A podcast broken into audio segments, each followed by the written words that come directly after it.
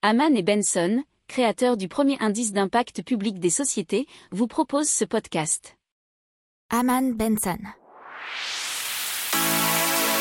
Le journal des stratèges. Boris Kalt.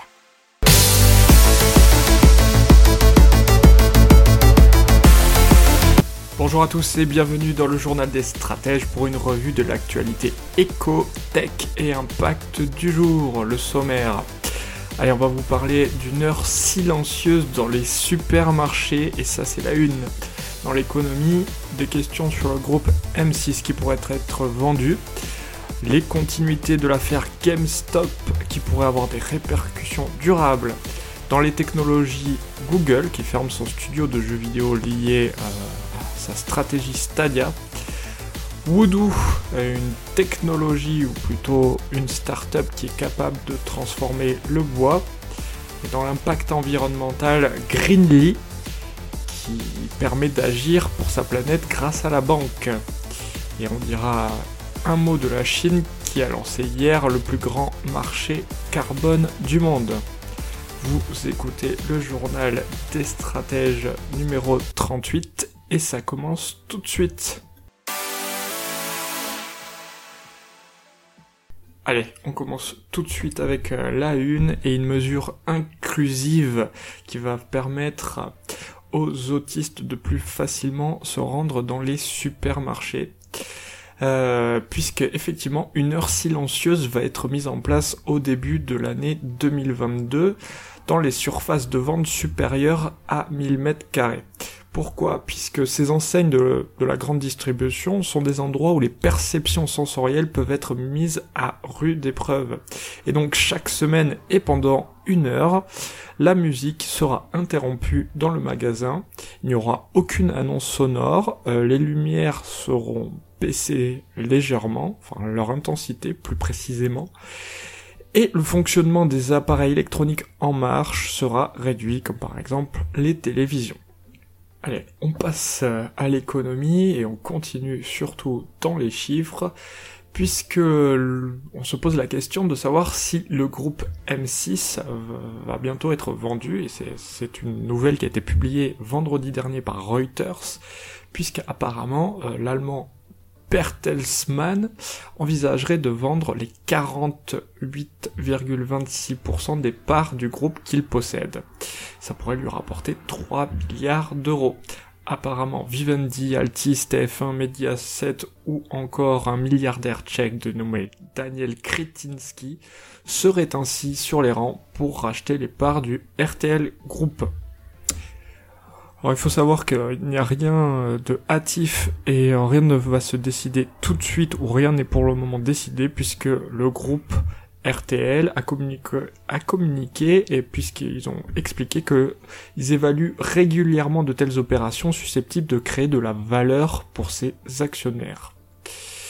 Euh, il faut savoir que euh, le chiffre d'affaires du groupe M6 s'est élevé à 856,1 millions d'euros en 2020 et il était en baisse de 15,2% sur l'année. Allez, on continue avec euh, les suites de l'affaire GameStop et disons une analyse du chef économiste de BNP Paribas, William De Wilder, qui euh, dit que si, par exemple, les phénomènes type GameStop deviennent récurrents, certains de ces effets pourraient s'inscrire dans la durée. Ça pourrait créer un effet domino sur le marché. Il pourrait conduire à une réticence à vendre à découvert, ce qui, selon lui, réduirait l'efficacité informationnelle des cours des actions. Les investisseurs qui sélectionnent les titres devraient également en tenir compte et cela pourrait influencer leur décision d'investir dans les petites ou grandes entreprises, dans les actions ou les obligations. De même, cela pourrait accroître la prime de risque demandée et influencer le coût du capital des entreprises. Pour le coup, on voit bien que GameStop a euh, vraiment changé les données du marché puisque effectivement les petits porteurs qu'on appelle aussi les pigs en anglais euh, se sont rebellés. Allez, on continue, on passe aux technologies, et plus particulièrement Google qui ferme son studio de jeux vidéo et donc euh, change sa stratégie pour Stadia. Il faut savoir qu'ils vont laisser donc la place aux éditeurs indépendants euh, qui vont produire donc de nouveaux titres pour Stadia, qui est la plateforme de jeu dans le cloud. Qu'est-ce que c'est? C'est donc la possibilité de jouer à distance à des jeux de même qualité que sur les consoles. Google a lancé Stadia en 2019 et ils avaient aussi fondé leur propre studio Stadia Games and Entertainment, SJNI, pour créer des titres exclusifs. Alors ils ont abandonné euh, ce biais pour créer des jeux et ils vont se concentrer pleinement sur le développement de Stadia lui-même, donc la console si vous voulez, et plus de jeux. Ils vont arrêter donc d'investir dans la conception de contenu exclusif. Il faut savoir que l'abonnement à Stadia coûte 10 dollars par mois et comprend certains jeux, mais l'accès à l'essentiel du catalogue demande d'acheter chaque titre. Et euh, selon toujours Google, la possibilité de jouer en streaming, donc à distance et en continu est le futur de l'industrie.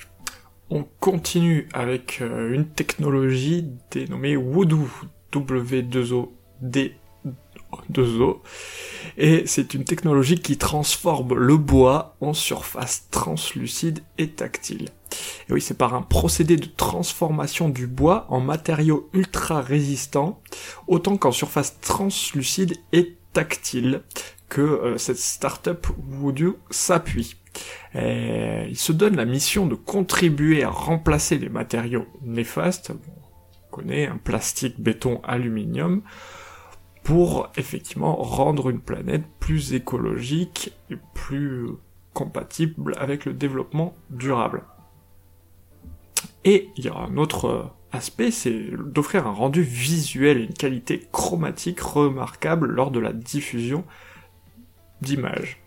Euh, ce matériau durable offre une résistance proche de celle du métal avec le profil de coup d'un simple bois conventionnel.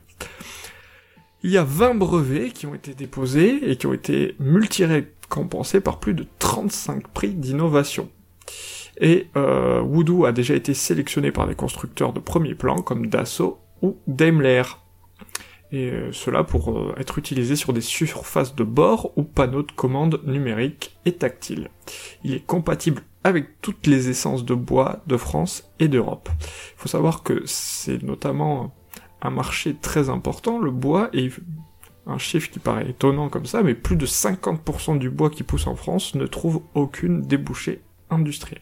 Allez, on continue et on passe à l'impact environnemental, et plus particulièrement Greenly, qui permet, à partir de sa carte bancaire, de tout savoir sur son bilan carbone et d'agir pour réduire son empreinte. L'application a donc 5 onglets, mesurer, analyser, réduire, compenser et cagnoter.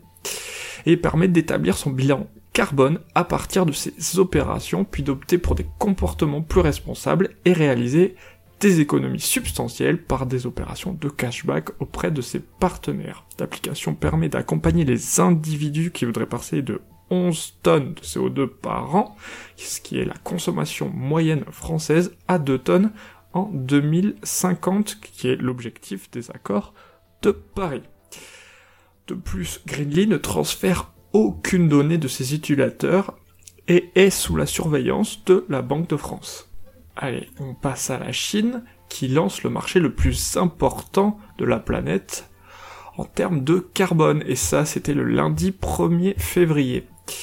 Puisque l'objectif de ce marché carbone, c'est de faire baisser les émissions polluantes en les rendant plus coûteuses pour les sociétés qui les génèrent. Ce marché devrait détrôner celui mis en place en 2005 dans l'Union Européenne. 2000 centrales qui émettent plus de 26 000 tonnes de gaz à effet de serre par an sont concernées. Il faut savoir qu'en 2019, la Chine a émis 14 milliards de tonnes de CO2, soit 29% du total mondial. Voilà, c'est terminé pour aujourd'hui. Je vous souhaite une excellente journée et je vous dis à demain pour de nouvelles informations. Ciao Pour approfondir ces sujets, abonnez-vous à la newsletter de Haman et Benson et écoutez nos autres podcasts que vous retrouverez dans les notes de l'émission ou sur notre site internet.